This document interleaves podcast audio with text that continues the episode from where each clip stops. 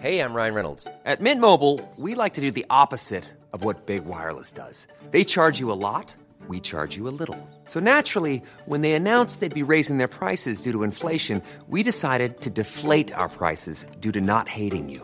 That's right. We're cutting the price of Mint Unlimited from $30 a month to just $15 a month. Give it a try at mintmobile.com slash switch. $45 upfront for three months plus taxes and fees. Promo rate for new customers for limited time. Unlimited more than 40 gigabytes per month. Slows. Full terms at mintmobile.com.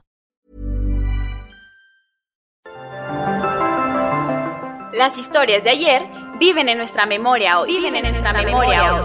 Desde Zacatecas, Cofre de Leyendas, en voz de María Eugenia Márquez. Comenzamos. Leyenda del árbol del amor. En pleno centro de Zacatecas existía un pequeño jardín que ahora es la plazuela de Miguel Ausa. La plazuela en donde está ubicado precisamente el extemplo de San Agustín. Ahora son muy pocos los árboles que tiene, pero en aquel entonces tenía más. Era los años de 1864, en aquellos años donde los franceses habían estado ocupando algunas ciudades de nuestra República Mexicana. Y aquí en Zacatecas había llegado a vecindarse el francés Philippe Rondet Philippe Rondet era un enamorado de la fachada de Santo Domingo, porque dicen que era la fachada más hermosa que teníamos en Zacatecas, fachada de templo. Y él iba todos los días a mirar la fachada y dibujaba. De hecho, a él le debemos el único bosquejo que se conserva de la belleza arquitectónica que tenía precisamente San Agustín. Una belleza arquitectónica que a fines del siglo XIX fue demolida por órdenes de un gobernante zacatecano, en plena época del porfiriato, ante el escándalo de la ciudadanía y de los eh, eclesiásticos, y además de decirles a los presidiarios que habían sido obligados con barro y cincel y martillo a tumbar aquellas imágenes bellísimas esculpidas en la cantera, eh, de decirles que estarían excomulgados, pudo más en ellos la amenaza del gobernador de que los mandaría a fusilar.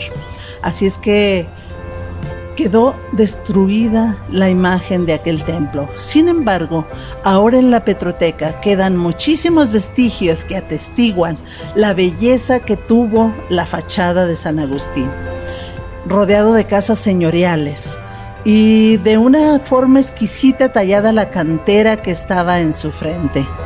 Ahí quedó el bosquejo para generaciones posteriores de Philippe Rondet. Y en ese entonces, en una de esas casas de aquella plazuela, una de las casonas, vivía una jovencita que apenas con aquella jovialidad, con aquella lozanía, comenzaba a abrirse al amor. Su nombre era Oralia. Y Oralia se había fijado en un aguador muy buen mozo que también era barretero y buscador de minas, que llevaba todos los días agua a las casas con las que se había marchantado y no solo eso, sino que también juntos regaban los árboles del jardín de la plazoleta. Orales se había fijado que era muy guapo, que era muy simpático y muy amable y realmente el muchacho le gustaba. Y empezó no solo a gustarle, sino que empezó a sentir por él algo más que un gusto y una amistad.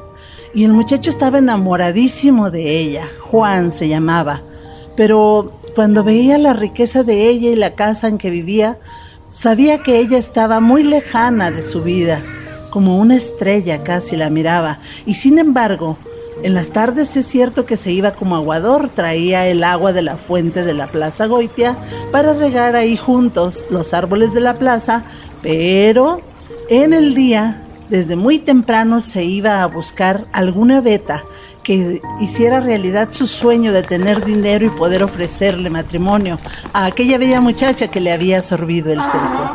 Y cuando se iba para su casa acompañado de su burro con el que hacía las funciones de aguador, le iba recitando al burro los poemas de amor sencillos que había imaginado para decirle a Auralia. En esas mismas épocas era cuando Philippe Rondet hacía los bocetos de San Agustín. El lugar era tranquilo y con el olor a incienso de los frailes agustinos y con el olor de los árboles que algunos tenían flores y con la apacible vida provinciana, era un Edén, un jardín maravilloso para estar por ahí. Y Philippe Rondé se empezó a fijar en Oralia y empezó a hacerle plática y en la casa de Oralia lo recibieron muy bien. Y él le contaba de cómo era su país. Y Oralia empezó a hacer el contraste entre lo que ella vivía y aquellas bellezas que le contaba de Francia. Y en su corazón empezó a despertar también algo más que amistad por aquel hombre. Y estaba confundida porque no sabía qué hacer. Cierto que Juan le gustaba mucho, cierto que Juan despertaba en ella una simpatía como pocos, cierto que era muy guapo y que era muy amable y simpático, pero aquel hombre refinado y sus maneras de tratarla también le llamaban muchísimo la atención. Y un día que estaba con esas em, controversias en su alma, se fue a misa a San Agustín y ahí le pidió a Dios con todo su corazón que le ayudara a resolver el dilema, porque no sabía por cuál de los dos decidirse. No quería hacerle daño a Juan porque lo amaba, pero también se sentía muy cercana a Philippe Rondé. Salió de la iglesia sin una respuesta clara y fue y se sentó precisamente en aquel árbol, aquel árbol que daba unas bolitas blancas en invierno y unas flores blancas en primavera. Y se puso a llorar. Con sus lágrimas regó la tierra de aquel árbol, sentada en el arriate de él. Y ese árbol que juntos habían regado, Juan y ella, bajó un poco sus ramas y dejó caer en el regazo de la bella muchacha una especie de resina que fueron como lágrimas que lloraba junto con ella. Y esas lágrimas en el regazo de ella se convirtieron también en las flores blancas que dejó caer el árbol. Y de pronto, sin saber de qué manera, en el corazón de Oralia se hizo la luz y decidió decidió que aquel a quien amaba y con quien se quería quedar era nada más y nada menos que Juan el aguador. Él no se presentó ese día en la tarde para llevar el agua, porque aparte de que se había fijado en que Oralia platicaba un poco más con el francés que antes y como que mm, cuando llegaba con su burro y su agua se daba cuenta que estaban tan embebidos en la plática que a veces no se daban cuenta de que él llegaba, se sentía triste y estaba desesperado, buscando como una ilusión la beta que lo hiciera salir de pobre. Y finalmente vio brillar al fondo de la mina abandonada en la que estaba trabajando una especie como de fantasma, una luz blanquecina precisamente como la ilusión que tenía, y se dio cuenta que por fin la mina estaba regalándole sus tesoros. Se dio cuenta que estaba encontrando una beta maravillosamente rica y entonces fue cuando se vino para acá, pero ya era bastante noche. Al día siguiente temprano, Philippe Rondé llegó a la casa de la bella Oralia muy triste y les dijo que tenía que regresar a su país, que los vientos políticos habían cambiado y él ya no podía quedarse aquí en Zacatecas. Y se iba realmente triste, porque ninguna francesa le había tocado el corazón como aquella chiquilla que empezaba a abrirse al amor, Oralia. Cuando Oralia escuchó aquello, en vez de sentir pesadumbre o tristeza, se sintió feliz porque precisamente el día antes en que las lágrimas y las flores de aquel árbol maravilloso habían caído en su regazo, se había dado cuenta que al que amaba era Juan, a su barretero. Ya vería cómo resolver los problemas de las diferencias sociales. Ese día en la tarde llegó Juan y llegó feliz. Traía preparado todo un discurso para decirle a Auralia que la amaba y que ahora sí había encontrado una beta, un filón que prometía ser bastante bueno y podría pedirle en matrimonio. Cuando llegó tan contento, Oralia se dio cuenta que él venía feliz y sabiendo también que ella ya se había decidido por el amor de ese muchacho, le estampó un beso en la mejilla y el otro con aquel beso se sintió tan contento que se le olvidó el discurso que llevaba. Pero ahí comenzaron su amor.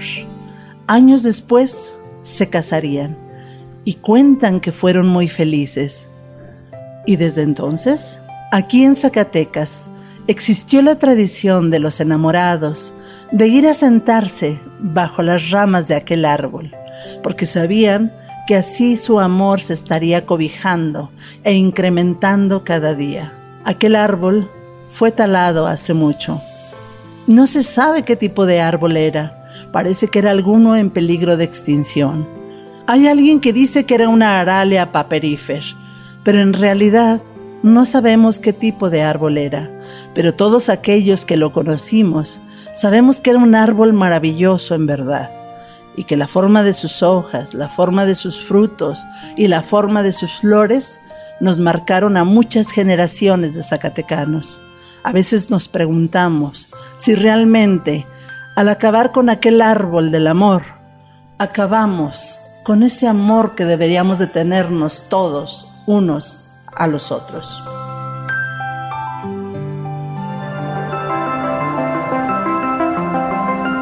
El cofre se ha cerrado. Te esperamos en el siguiente podcast con más leyendas de Zacatecas. Síguenos en Twitter, arroba podcastom, o escríbenos a nuestro mail podcast.om.com.mx. Esto fue una producción de El Sol de Zacatecas para Organización Editorial Mexicana. Hey, folks, I'm Mark Marin from the WTF Podcast, and this episode is brought to you by Kleenex Ultra Soft Tissues your ally to help tackle your allergy symptoms this season. I love the change of seasons, but nobody loves pollen and all those other things floating in the air that make you sneeze during this nice weather. Kleenex Ultra Soft tissues are hypoallergenic and allergist approved. So fight back against watery eyes and runny noses without worrying about irritating your skin. For this allergy season, grab Kleenex and face allergies head on.